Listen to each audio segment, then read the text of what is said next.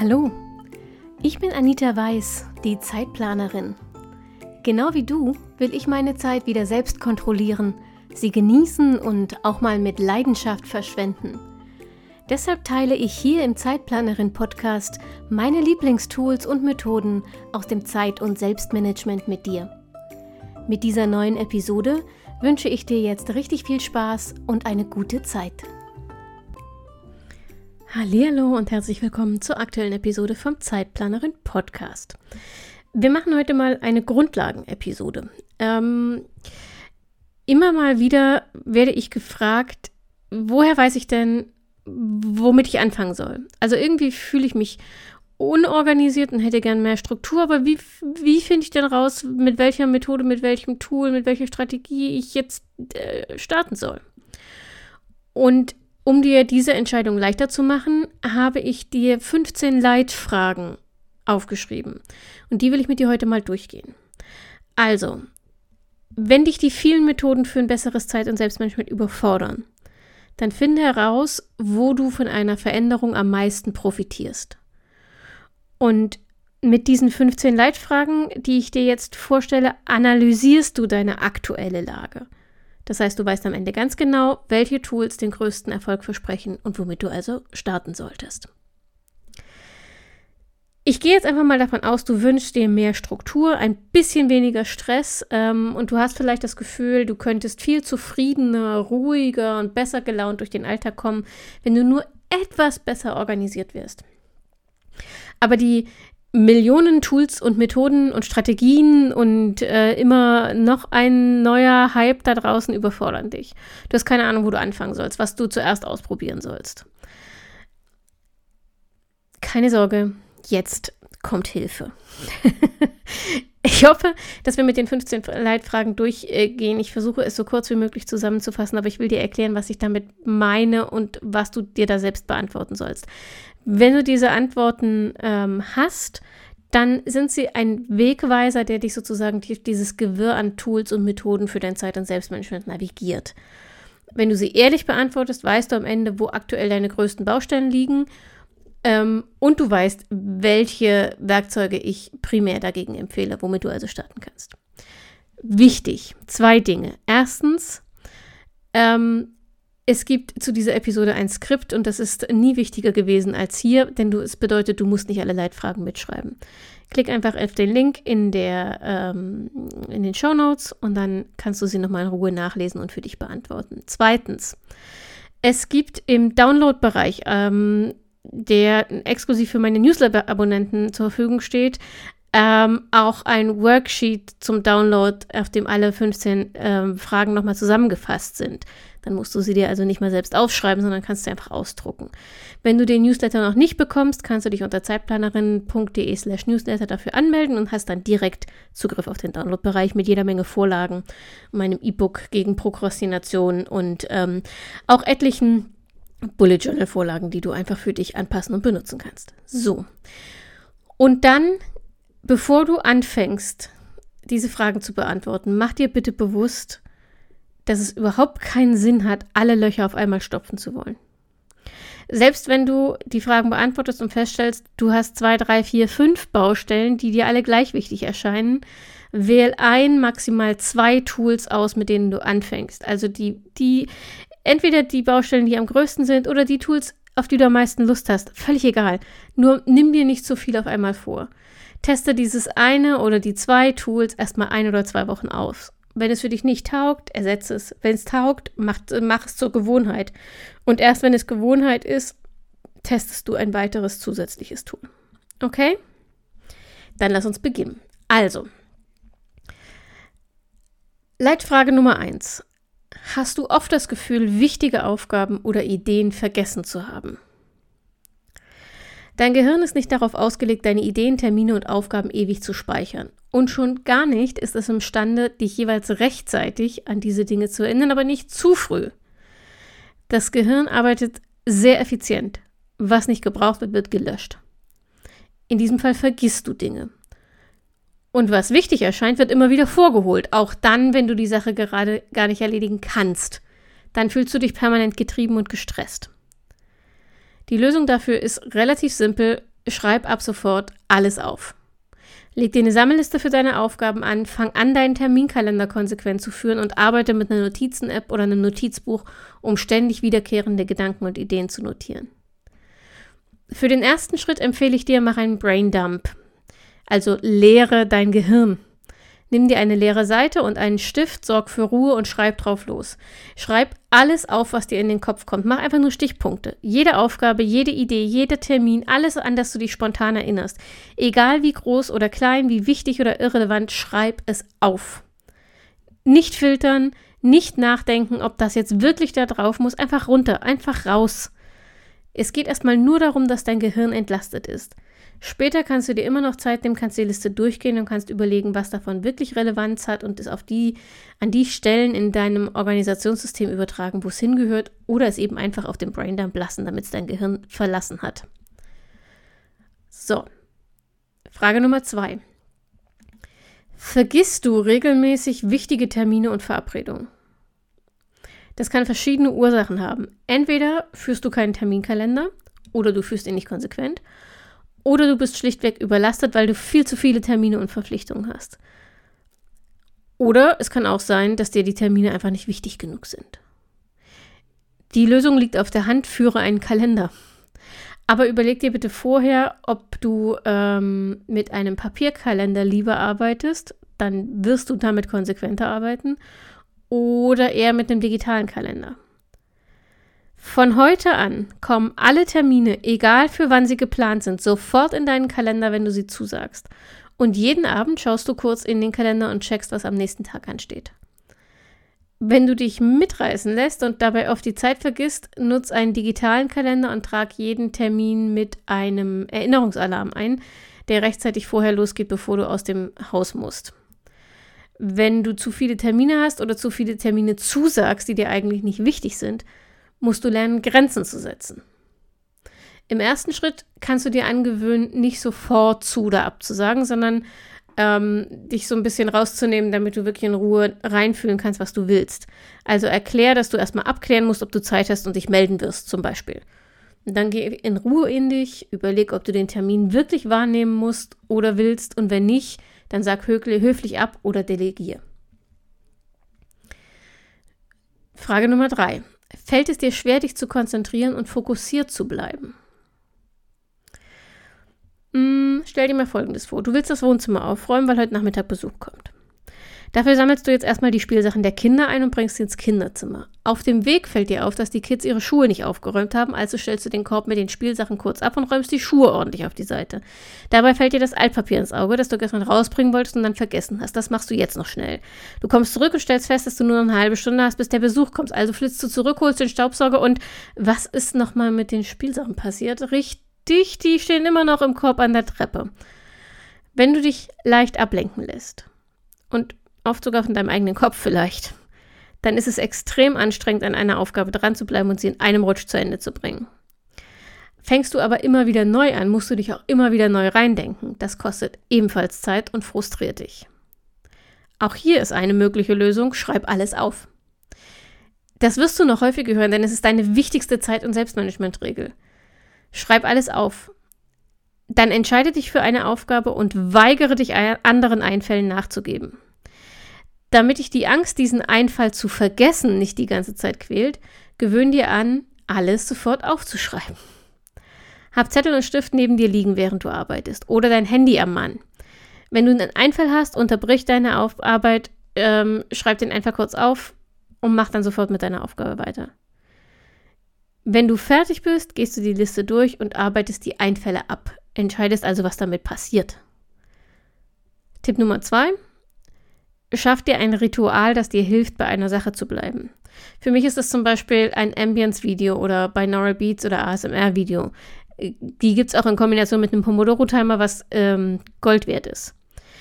Übrigens, das kannst du testen, wenn du dich ähm, zum Coworking anmeldest. Ähm, jeden zweiten Freitagabend von 20 bis 22 Uhr arbeiten wir zusammen in der Zoom, Zoom Session. Jeder an seiner Aufgabe und ähm, das mache ich immer mit einem Pomodoro-Video. Diese Geräusche bei den Videos, die beschäftigen mein Gehirn so ein bisschen. Ähm, gerade genug, dass es sich nicht langweilt, aber sie fordern keine Aufmerksamkeit. Ähm, und das hilft mir zum Beispiel, mich besser auf nur eine Sache zu konzentrieren und an dieser Sache dran zu bleiben. Nächste Frage. Machst du viele Dinge auf den letzten Drücker? Liegt das daran, dass du die Dinge wirklich vergisst? Dann schau dir Frage 1 nochmal an. Ähm, oder liegt es daran, dass du dich nicht aufraffen kannst und deshalb erst im Panikmodus sozusagen anfängst zu arbeiten? Ist das der Fall? Ähm, dann geh bitte erstmal auf Ursachenforschung, warum du prokrastinierst. Bist du nur in dieser konkreten Aufgabe Aufschiebeweltmeister, weil sie dich langweilt oder überfordert? Dann kannst du dir Hilfe suchen. Bitte jemanden, der Erfahrung mit der Aufgabe hat, dich zu unterstützen. Oder such den Accountability-Partner, der dich liebevoll in den Hintern tritt, damit du rechtzeitig anfängst.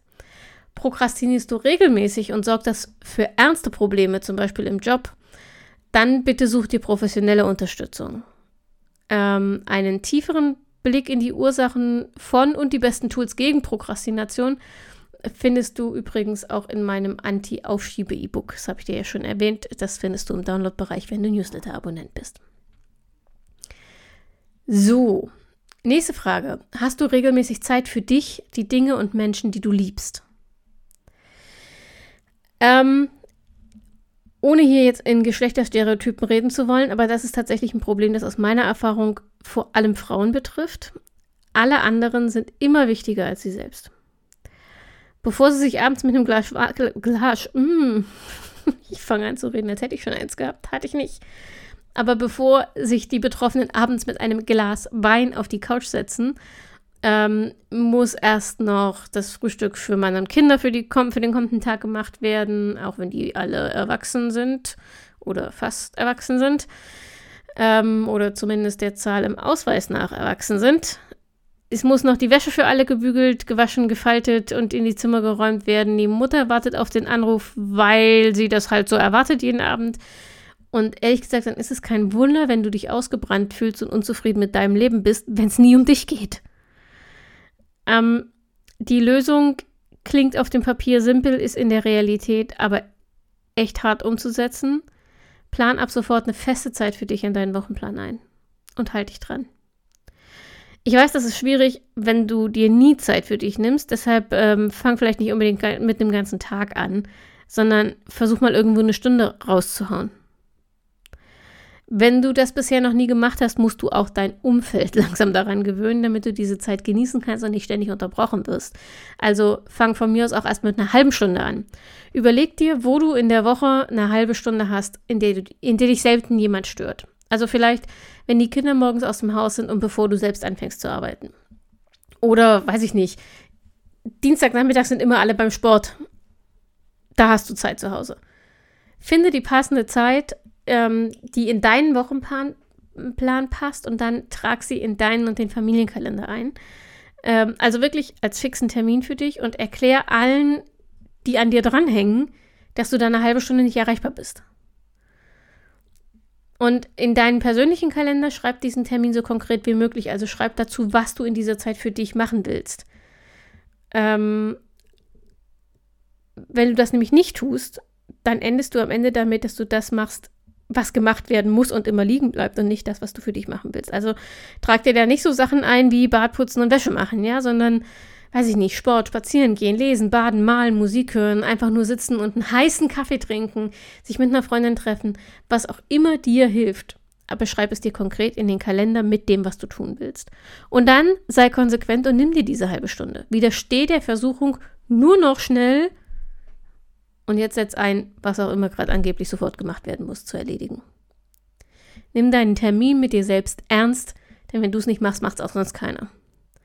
Übrigens, am Anfang hilft es sich immer wieder zu erinnern, dass es nur eine halbe Stunde ist. Irgendwann lässt die innere Unruhe und das schlechte Gewissen, weil du jetzt Zeit für dich verdrödelst, ähm, nach und du kannst das genießen, das verspreche ich, und die Zeit kannst du dann später auch ausweiten, ganz ohne schlechtes Gewissen. Nächste Frage.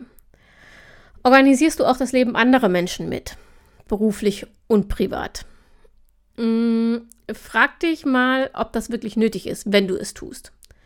Wenn du kleine Kinder hast oder im Job ein Team führst, dann musst du natürlich auch die Termine und Aufgaben der anderen mit im Blick haben. Aber wenn deine Kinder zum Beispiel schon fast erwachsen sind, dann können sie sich auch selbst organisieren. Dasselbe gilt für deinen Partner. Wenn du deren Termine trotzdem koordinierst, liegt es vielleicht daran, dass du nicht loslassen kannst oder die Kontrolle brauchst. Das macht aber letztlich nur mehr Stress. Und zwar mehr Stress in dir, aber auch mit den anderen, die sich vielleicht sogar bevormundet fühlen. Ähm, und das ist ehrlich mehr Stress und Ärger, als es wert ist. Die Lösung könnte zum Beispiel aussehen, wenn du wirklich mehrere Menschen mitorganisieren musst, dass du Farbcodes benutzt, um eure Termine und Aufgaben ähm, in deinen eigenen Listen und Kalendern zu unterscheiden. Dann bekommt jedes Familien- oder Teammitglied eine eigene Farbe ähm, und du kannst die Kindertermine einfach ausblenden, wenn du gerade an der Arbeit bist. Ähm, wenn du digital arbeitest, kannst du sie tatsächlich äh, optisch ausblenden, indem du die Filterfunktion benutzt und die kodierten, also die mit Kinderfarbe kodierten Aufgaben einfach ausblendest. Aber auch wenn du analog planst, kann dein Auge, dein Gehirn sie ausblenden, wenn du weißt, ähm, jetzt ist gerade keine Zeit für Grün, weil du bist in Gelb, weil gelbe Arbeit ist. Gleichzeitig hast du einen besseren Überblick, wenn du Farbcodes benutzt und ähm, wenn du die Verantwortung abgeben könntest, also nicht mehr delegieren, nicht mehr äh, Aufgaben für andere mitorganisieren willst, dann ähm, empfehle ich dir, das schrittweise zu tun. Also auch dann fang erstmal mit einem Farbcode an. Und dann erklär deinen Kindern, deinem Partner, deinen Kollegen, dass sie ab sofort selbstverantwortlich sind für ihre Termine und Aufgaben. Und dass du sie an Fristen und Aufgaben auch nicht mehr erinnern wirst. In dem Stillen trägst du ihre Verpflichtung weiter in dein System ein, kodierst sie mit, der, mit den Farben, damit du eingreifen kannst, wenn sie es wirklich vermasseln. Ähm, übrigens, kleiner Tipp, lasse die Konsequenzen erstmal spüren, bevor du eingreifst, sonst wird es ja nie besser. Kinder kannst du unterstützen, indem du ihnen die Werkzeuge an die Hand gibst, die sie brauchen, um sich zu organisieren. Ähm, und nach maximal drei Monaten sollte aber auch bei ihnen der Übergang abgeschlossen sein. Und jetzt kannst du fremde Verpflichtungen aus deinem System streichen und hast mehr Luft für dich. Nächste Frage. Fällt es dir schwer, Grenzen zu setzen? Vielleicht bist du gestresst, weil du nicht gut Nein sagen kannst. Und dann hast du auch noch tagelang ein schlechtes Gewissen, wenn du doch mal nicht einspringen konntest. Oder du hast ein Problem damit, dich gegen die Erwartungen abzugrenzen, die andere an dich herantragen. Oder von denen du zumindest glaubst, dass sie sie an dich herantragen. Und deshalb nimmst du vielleicht viele Erwartungen schon vorweg und erledigst Aufgaben, die gar nicht deine sind, noch bevor dich jemand darum bitten kann. Das alles erzeugt Stress. Ganz sichtbar, weil deine Agenda immer voller wird und du mit deinen eigenen Dingen ins Hintertreffen gerätst, aber vor allem auch gefühlten Stress, weil dein Kopf und dein Herz ständig mit dem, was werden sie denken, wenn ich nicht beschäftigt sind. Ähm, es gibt keine schnelle Lösung für dieses Problem. Aber du kannst mal eine Weile beobachten, in welchen Situationen und bei welchen Menschen es dir besonders schwerfällt, Grenzen zu setzen. Welche dieser Situationen belastet dich am meisten? Und wenn du das weißt, kannst du anfangen, daran zu arbeiten, zum Beispiel ähm, mit folgendem Zwei-Stufen-Plan. Stufe Nummer eins: übe gezielt Nein zu sagen, Bitten abzulehnen und sozusagen egoistisch zu sein. Ähm, aber erstmal in Situationen, in denen es emotional um nichts geht. Also zum Beispiel beim Einkaufen, beim Essen gehen, wenn dich ein Spendensammler auf der Straße anspricht, wenn die Zeugen Jehovas vor der Tür stehen. Also in Fällen, in denen du nicht emotional involviert bist, über Nein zu sagen. Und zwar ohne eine devote Begründung nachzuschieben oder eine Notlüge zu erfinden. Du musst nicht sagen, äh, du hast keine Zeit, wenn da nichts im Kalender steht. Du darfst sagen, dass du nicht möchtest, dass du keine Lust hast. Wenn sich ein einfaches Nein zu unhöflich anfühlt, kann ich nachvollziehen übrigens, dann sag nein, danke. Lächle und geh weiter. Oder schließ die Tür. Also wie gesagt, kein leider kann ich heute nicht oder leider bin ich nicht gläubig. Einfach nur höflich, aber konsequent nein. Das muss man üben, aber es wird mit jedem Mal einfacher. Und Stufe Nummer zwei ist dann, wenn dann Pläne zu schmieden. Und zwar für die Situationen, in denen dir das Grenzen setzen richtig schwer fällt. Mm, nehmen wir mal an, es fällt dir besonders schwer, Nein zu deinem Chef zu sagen. Dann überleg dir für die nächste Situation dieser Art einen Wenn-Dann-Plan. Beispiel, wenn dein Chef das nächste Mal nach spontanen Überstunden fragt, dann sagst du, heute kann ich nicht, aber kommen Sie gern beim nächsten Engpass wieder auf mich zu. Auf diese Weise bist du nicht erstarrt und sagst aus purer Verlegenheit doch wieder ja, weil du keinen Alternativplan hast, ähm, sondern du übst sozusagen im Kopf schon mal die Reaktion und kannst sie im besten Fall automatisch abrufen. Dazu solltest du dir deine Wenn-Dann-Pläne regelmäßig durchlesen, damit sie sich verankern. Ähm, sonst ist es doch wieder so Reh im Scheinwerferlicht. genau. So, nächste Frage. Wann fühlst du dich rundum im Einklang mit dir, entspannt, zufrieden und ruhig? Achte mal darauf, wann du dich wirklich völlig ausgeglichen fühlst und dann versuch herauszufinden, welche Umstände dich in diesen Zustand versetzen.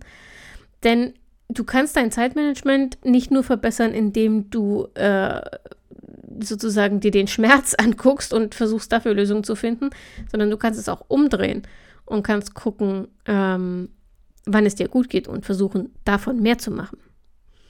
Also, wann fühlst du dich wirklich richtig ausgeglichen? Wie sieht deine Umgebung dann aus? Ähm, und trägt deine Umgebung dazu bei, dass du dich so zufrieden fühlst? Was hörst, siehst, riechst oder schmeckst und du und wie trägt das zu deinem Gefühl bei?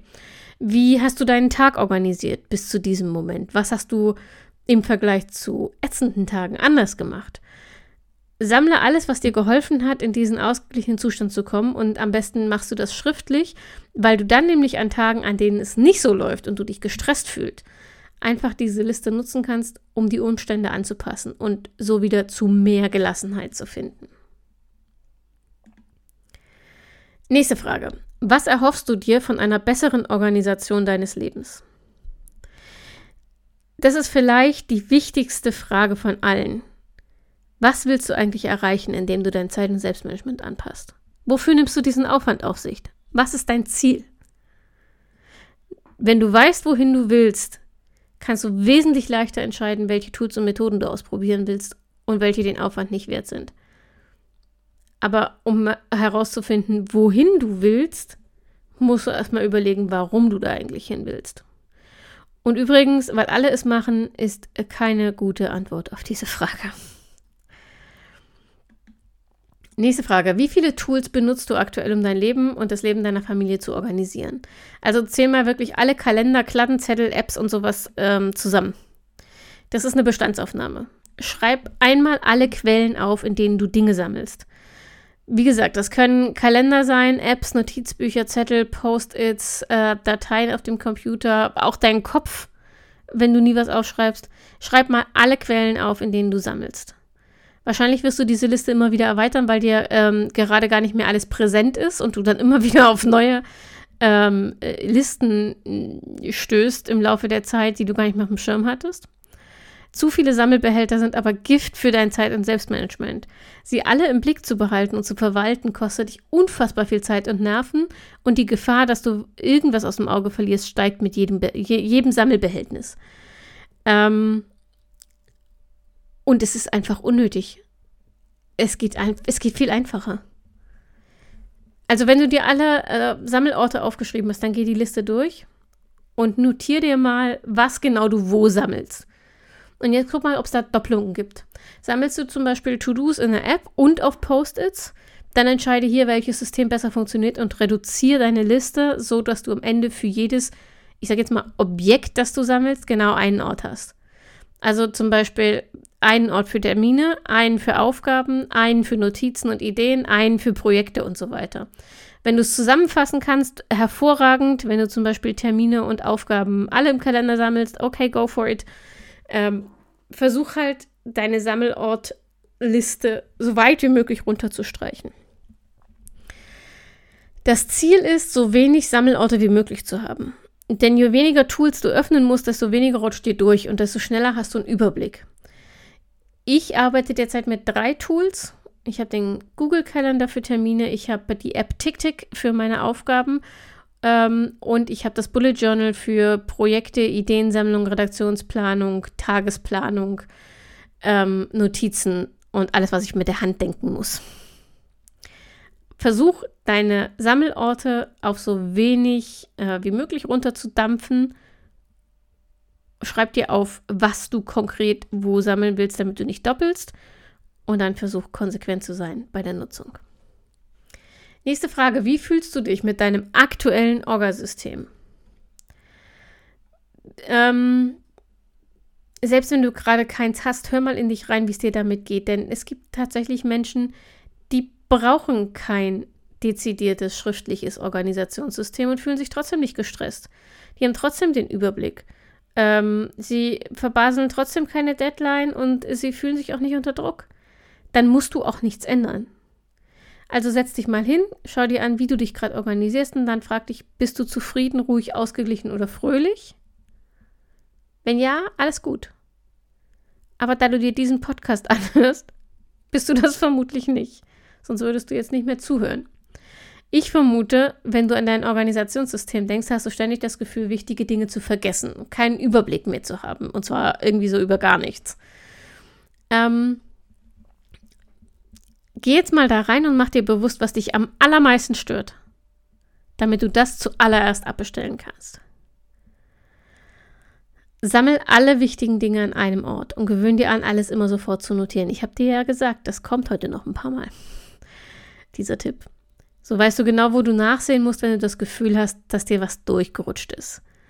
Geh diesen Sammelort mindestens einmal am Tag durch, damit du den Anschluss nicht verlierst und streich erledigte oder nicht mehr wichtige Dinge auch wieder weg, damit deine Liste übersichtlich bleibt. Ähm, schon mit diesen kleinen Anpassungen wirst du wahrscheinlich merken, dass es dir besser geht, wenn du an dein Organisationssystem denkst. Nächste Frage. Merkst du dir Dinge leichter, wenn du sie handschriftlich notierst? Es gibt Studien, die belegen, dass wir Dinge besser erinnern, wenn wir sie mit der Hand aufgeschrieben haben. Das ist erstmal ein Fakt. Gleichzeitig entschleunigt handschriftliches Planen. Das ist auch etwas, was viele genießen. Das nützt dir nur alles nichts, wenn du es hast, mit der Hand zu schreiben oder deine eigene Schrift schon nach einer Stunde nicht mehr entziffern kannst. Deswegen, ähm, ja, es gibt diese Studien,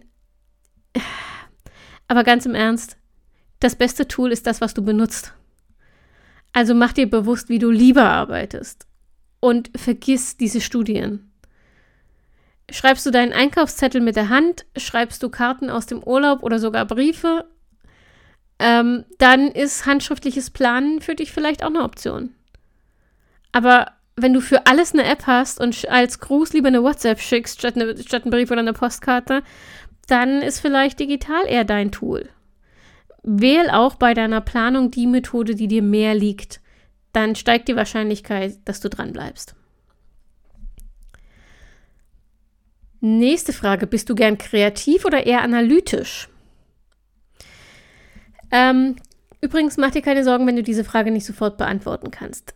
Die meisten Menschen haben sowohl kreative als auch analytisch-sachliche Anteile. Aber es lohnt sich, ähm, sich mal bewusst anzuschauen, ob du in eine Richtung deutlicher tendierst als in die andere. Das hat nämlich Auswirkungen darauf, welche Tools und Methoden in Sachen Zeit- und Selbstmanagement für dich besser funktionieren. Um herauszufinden, in welche Richtung du tendierst, äh, versuch dir mal diese, die folgenden zwei Beispiele wirklich vor Augen zu führen. Erstens, wenn du ein Gerät anschließt, ein einfaches Möbelstück auf oder die Figur aus einem Ü-Ei zusammenbaust, nutzt du dann die Anleitung oder versuchst du es erstmal einfach so? Und Szenario Nummer zwei, wenn du in deiner Arbeit einen Fehler hast, aber die Ursache nicht kennst, analysierst du Schritt für Schritt und erfasst jeden Prüfschritt und das Ergebnis irgendwie oder nimmst du einfach Änderungen im Trial-and-Error-Modus vor, bis das gewünschte Ergebnis rauskommt, hoffentlich. Du kannst dir wahrscheinlich vorstellen, ähm, wie du auf diese Szenarien reagieren würdest, wenn du eher kreativ unterwegs bist. Äh, also ich bin eindeutig eher kreativ, deutlich, deutlich eher kreativ. Ich äh, schließe alles immer erstmal äh, ohne Anleitung zusammen und baue ohne Anleitung so ähm, auf. Es sei denn, es funktioniert nicht, dann nutze ich die. Und wenn ich einen Fehler habe, dann ähm, mache ich immer erstmal Trial and Error, weil ich den Aufwand scheue, ähm, alles dezidiert aufzuschreiben, zu analysieren. Äh, und erst wenn das nicht zum gewünschten Ergebnis kommt, äh, gehe ich den analytischen Weg. Das ist das, was ich vorhin gemeint habe. Ich bin durchaus fähig zu sachlich analytisch, aber es ist nicht meine Default-Einstellung sozusagen. Also, finde mal heraus, wohin du tendierst und wenn du weißt, wo du in diesem Spektrum stehst zwischen ähm, analytisch und kreativ, dann kannst du dir Tools suchen, die deine Neigung unterstützen und die dich damit eher motivieren, dran zu bleiben. Das ist zum Beispiel bei der To-Do-Liste, ja. Kreative Typen kommen vermutlich mit meiner FEM-Methode besser zurecht. Analytische Typen sollten sich vielleicht die Alpen-Methode mal genauer ansehen. So. Vorletzte Leitfrage. Hast du dein Handy immer dabei oder lässt du es auch gern mal daheim?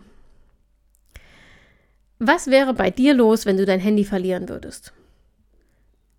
Also äh, bei mir, bei mir wäre das Grund genug für einen veritablen Nervenzusammenbruch. Das äh, Bullet Journal zu verlieren wäre schon eine Katastrophe, aber das Handy, alter Schwede.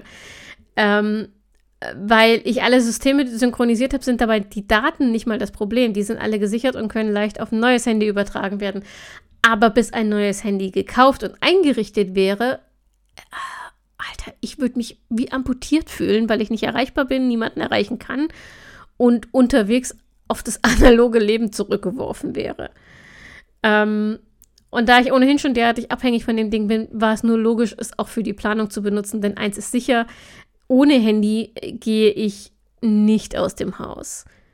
Und wenn ich unterwegs merke, dass ich mein Handy vergessen habe, ist die Wahrscheinlichkeit sogar ziemlich groß, dass ich nochmal umdrehe und wieder nach Hause fahre, um es zu holen. Ähm, den Kalender und auch die To-Do-Liste auf dem Handy zu führen, ist also für mich nur sinnvoll, ähm, denn so kann ich immer und überall meine Planung einsehen, abarbeiten, ergänzen oder anpassen, egal wann und wo. Wenn du also dein Handy wie ich überall dabei hast, dann überprüf mal, ob du dir das zunutze machen kannst, indem du deine Planung zumindest teilweise digitalisierst und auf dem Handy erledigst. Ähm, meine Tooltips nochmal für den Kalender Google Kalender, für die To-Do-Liste ähm, TickTick. Übrigens für die To-Do-Liste nicht nur für die To-Do-Liste TickTick, sondern auch für Kanban-Boards und Pomodoro. Du kannst sogar eine Eisenhower-Matrix mit TickTick abbilden, wobei wir ja alle wissen, was ich davon halte. Ähm, und du kannst deinen Kalender, den Google-Kalender in TickTick ähm, äh, einbinden, wenn du die Pro-Version hast. Und dann wird dir auf der Today-Seite nicht nur angezeigt, was du für Aufgaben geplant hast an diesem Tag, sondern du siehst auch die äh, Termine dazu. Das finde ich im Moment zumindest sehr geschickt, weil ich alles auf einen Blick habe. So, wenn du das Handy aber ständig daheim vergisst oder der Akku leer, äh, häufiger leer ist als geladen, weil du das Teil eigentlich gar nicht benutzt, dann brauchst du dir digitale Tools eigentlich auch gar nicht erst angucken. dann schau besser, ob das Bullet Journal System was für dich ist oder schaff dir einen guten Papierplaner an. Ja, einer, der gleichzeitig Platz für Termine, Aufgaben und Notizen bietet. Vielleicht reicht das schon. Und du bist ähm, viel besser organisiert und zufrieden. Letzte meiner Leitfragen. Was ist aktuell deine größte Herausforderung in Sachen Zeit und Selbstmanagement? Das ist die Gretchenfrage. Denn die Antwort zeigt dir den Startpunkt deiner Selbstmanagementreise. Die Fragen, äh, die du bis hierher beantwortet hast, helfen dir hoffentlich ein bisschen klarer zu sehen, welche Baustelle gerade den größten Stau verursacht. Kümmere dich um die zuerst. Und wenn du dabei Hilfe brauchst, dann kannst du dich gerne an mich wenden. Schick mir einfach eine E-Mail oder schreib mir auf Instagram. Ähm, oder auf Facebook oder schick mir eine WhatsApp, wie auch immer du Kontakt aufnehmen möchtest. Ich kann nicht versprechen, dass ich dir sofort antworte, aber ich kann versprechen, dass ich dir antworte. Ich freue mich von dir zu hören. Ansonsten hören oder hörst du mich nächste Woche wieder am Montag zur neuen Episode vom Zeitplanerin Podcast. Und bis dahin gilt wie immer, pass auf dich auf, bleib gesund und denk immer daran, deine Zeit ist genauso wichtig wie die der anderen.